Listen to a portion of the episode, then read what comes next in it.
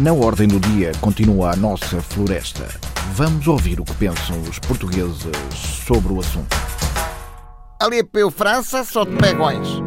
É assim, na Galiza, milhares de pessoas foram para a rua protestar contra os fogos logo no dia a seguir. Por cá, milhares de pessoas ficaram em casa a protestar contra os fogos no Facebook. Se calhar foi porque davam chuva.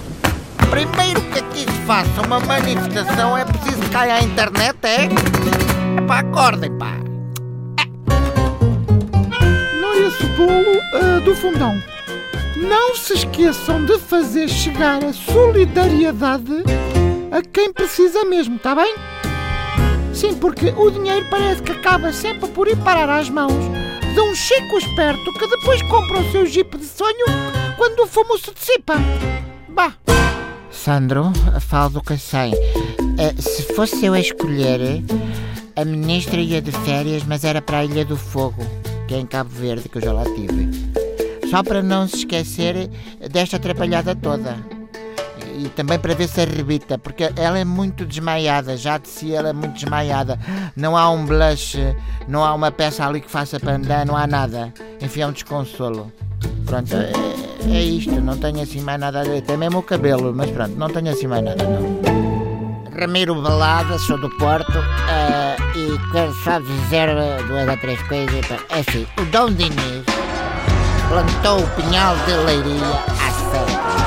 Pois nós tivemos guerras pela restauração, tivemos descobertas, invasões napoleónicas, uma guerra colonial, sei lá, Revolução de 74 e, e a gente vai ver e qual é a geração que dá cabo de um pinhal com 700 anos a nossa.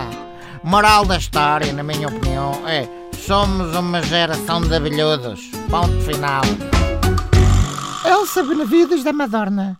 Bom, a senhora ministra, com tanta incompetência, só tinha uma coisa a fazer, na minha opinião, que era arrepiar caminho. E ainda bem que ela arrepiou caminho, porque era bom que todos nós arrepiássemos caminho quando é preciso arrepiar caminho. Eu arrepio caminho quando vejo que não há outra solução. E vocês? Arrepiam caminho? É bom que arrepiem. Romeu Fraga do Feijó é o novo ministro e o novo secretário de Estado que tomem bem conta da nossa floresta, porque também não é difícil neste momento, porque sobraram dois pinheiros, um sobreiro e um bonsai. Portanto, ao menos esses que se aguentem. É só.